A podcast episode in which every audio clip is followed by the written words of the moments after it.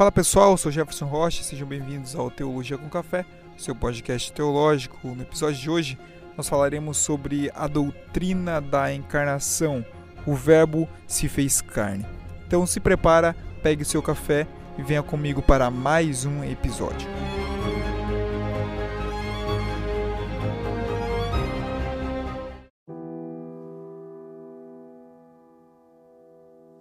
No princípio era o Verbo, e o Verbo estava com Deus, e o Verbo era Deus. Ele estava no princípio com Deus, e todas as coisas foram feitas por ele, e sem ele, nada do que foi feito se fez. Nele estava a vida, e a vida a luz dos homens. E a luz resplandeceu nas trevas, e as trevas não compreenderam. Certamente a doutrina da encarnação, sem dúvida, é o centro da fé cristã. Se alguém nega essa doutrina, a pessoa jamais pode ser considerada como um cristão. Mas entendemos e olhando para o Evangelho de João, vemos isso o que nos firma nessas verdades. Nos tempos do apóstolo João, falsos mestres começaram a se levantar e atacar a pessoa de Cristo. Alguns negavam a divindade de Cristo e afirmavam que ele era só mais uma criatura de Deus ou até mesmo uma pessoa comum que supostamente teria recebido alguma virtude especial que elevou ele a um grau superior ou a um grau divino. Já outros negavam a própria humanidade de Cristo, afirmando que o seu corpo era simplesmente uma ilusão. Mas João se levanta como um pregador e combate essa ideia dizendo que no princípio era o Verbo, e o Verbo estava com Deus, e o Verbo era Deus. Com isso, João ele deixa muito claro que Cristo não era simplesmente uma criatura, mas sim uma pessoa divina e uma pessoa eterna.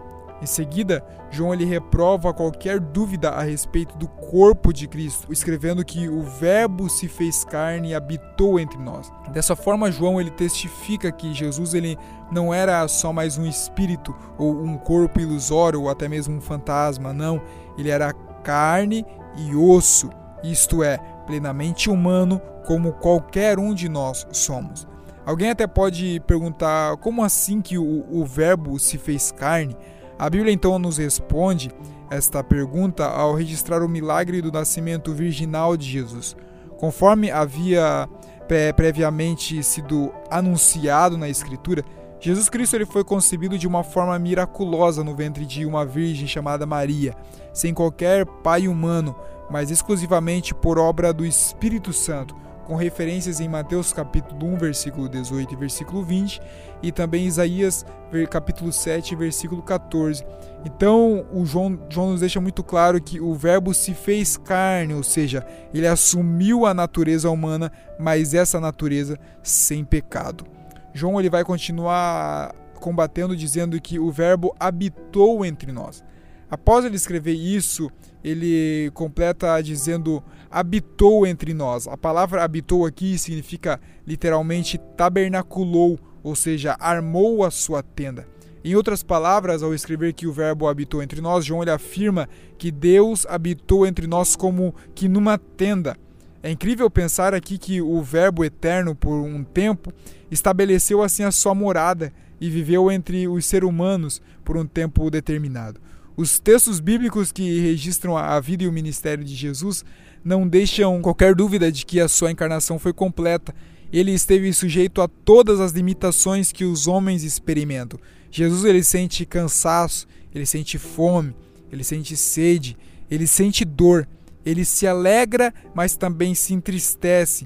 Ele chora, mas ele também sorri. Ele nasce, ele cresce, mas ele também morre. Mas diferente de todos nós, no entanto, ele não teve pecado. Nenhuma falha foi achada no verbo de Deus. Cristo, ele foi absolutamente perfeito em tudo, conforme o apóstolo Paulo nos escreve em 2 Coríntios capítulo 5, lá no versículo 21, dizendo: Aquele que não conheceu o pecado o fez pecado por nós, para que nele fôssemos feito justiça de Deus. Mas ao dizer que o Verbo se fez carne e habitou entre nós, sendo que a palavra habitou, como falamos, significa armou a sua tenda. João ele também enfatiza que o elemento temporário dessa habitação, habitação em tendas, sempre eh, transmitiu para nós a ideia de uma habitação temporária num determinado lugar. Por exemplo, temos a, a, o tabernáculo, que era uma tenda, um santuário móvel no Antigo Testamento, onde, conforme a nuvem se levantava, o povo armava a tenda e seguia caminho. A nuvem parava, eles paravam a sua tenda, armavam o tabernáculo e ali cultuavam a Deus. Mas em, em que sentido essa habitação em Jesus foi temporária? Ela foi temporária no sentido de que o Verbo assumiu a natureza humana em sua condição enfraquecida apenas por um tempo, isso é, do seu nascimento até a sua morte. Mas nós jamais devemos pensar que depois disso ele abandonou a natureza humana.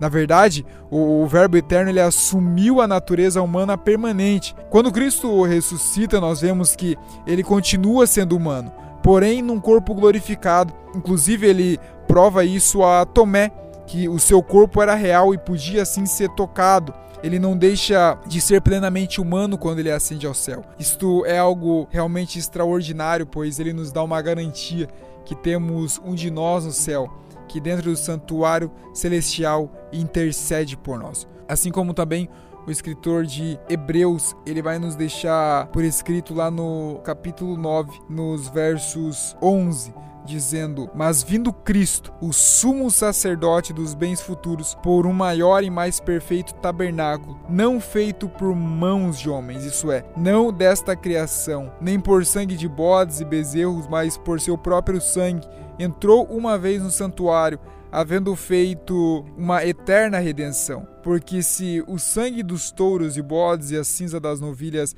esparzidas sobre os imundos o santificam, quanto à purificação da carne, quanto mais o sangue de Cristo, que pelo Espírito eterno se ofereceu a si mesmo, imaculado a Deus, purificará as vossas consciências das obras mortas para servirdes ao Deus vivo. E por isso é mediador de um novo testamento para que, intervindo a morte para a remissão das transgressões que havia debaixo do primeiro testamento, o chamado recebam a promessa da herança eterna. Porque onde há testamento, necessário é que intervenha a morte do testador. Porque um testamento tem força onde houver morte, ou terá ele algum valor enquanto o testador vive? Pelo que também o primeiro não foi consagrado sem sangue, porque, havendo Moisés anunciado a todo o povo os mandamentos segundo a lei, tomou o sangue dos bezerros e dos bodes com água, lã, púrpura e isopo e aspergiu tanto o mesmo livro como o povo, dizendo: Este é o sangue do testamento que Deus vos tem mandado. E semelhantemente aspergiu com sangue o tabernáculo e todos os vasos ministérios. E quase todas as coisas, segundo a lei, se purificam com o sangue, e sem derramamento de sangue não há remissão. De sorte que era bem necessário que as figuras das coisas que estão no céu assim se purificassem, mas as coisas celestiais com sacrifícios melhores do que esse, porque Cristo não entrou num santuário feito por mãos humanas, de figura do verdadeiro, porém no mesmo céu, para agora compadecer por nós perante a face de Deus nem também para si mesmo se oferecer muitas vezes, como o sumo sacerdote cada ano entra no santuário com o sangue alheio.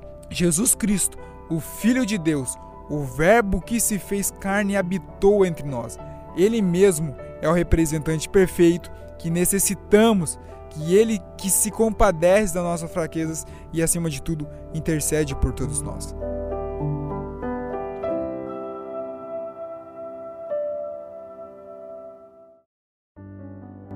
João ele vai continuar dizendo que vimos assim a sua glória. É interessante notar a progressão no texto de João. Primeiro ele afirma a plena divindade de Cristo. No princípio era o Verbo e o Verbo estava com Deus e o Verbo era Deus. Depois ele afirma a humanidade de Cristo, dizendo que o Verbo se fez carne e habitou entre nós. Mas antes que alguém pudesse pensar que aquele que é Deus por toda a eternidade deixou de ser Deus para tornar-se homem, João conclui que, embora o Verbo tenha se feito carne e habitado entre nós, ele assim o fez repleto de graça e de verdade. E João nos diz que vimos a sua glória como a do unigênito do Pai. Deus, o Filho, não abriu mão de sua divindade para tornar-se homem diante da terra. Ele não abandonou os seus atributos para assumir os atributos humanos, jamais. A sua natureza humana não absorve assim a, a sua natureza divina, e muito menos a natureza divina absorve a natureza humana. Na verdade, o que acontece, a, a doutrina bíblica correta aqui é a de que as duas naturezas, humanas e divinas, na encarnação do Verbo, tornaram-se unidas e indivisíveis, mas, no entanto, sem mistura e sem confusão, de modo que cada natureza retém os seus próprios atributos. Então, no Verbo encarnado, mesmo durante o seu próprio período de humilhação, o brilho da graça, da majestade e da verdade divina podia ser assim contemplado através de suas obras e também das suas palavras. Os atributos divinos do Filho de Deus podiam ser vistos brilhando através do véu de sua natureza humana, segundo Hendricks. Isto está de acordo com o que o apóstolo Paulo escreve na carta aos Colossenses, lá no capítulo 2, versículo 9, dizendo: Porque nele habita corporalmente toda a plenitude da divindade. Quando o Verbo se faz carne, ele coloca de lado alguma de suas prerrogativas como Deus, mas ele jamais deixa de ser Deus. Como Hebreus, no capítulo 1, versículo 3, nos diz: o resplendor da glória de Deus e a expressão exata do seu ser, sustentando todas as coisas pela palavra do seu poder. Esse é Jesus Cristo de Nazaré.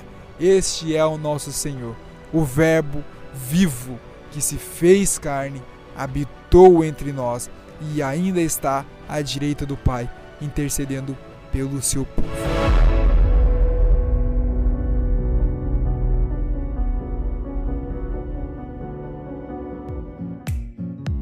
Bem, pessoal? Este foi o episódio de hoje. Espero que vocês tenham gostado. Se você gostou, não se esqueça de compartilhar com os seus amigos esse episódio. Não se esqueça também de se inscrever no nosso canal no YouTube como Jefferson Rocha e também nos acompanhar no Instagram como Teologia com Café Oficial. Lá nós temos postagens toda semana de episódios novos e também algumas enquetes onde você pode participar e nos dar dicas de episódios que você gostaria que é ouvir por aqui. E se Jesus nos permitir, na semana que vem estaremos de volta. Fiquem todos assim na paz de nosso Senhor.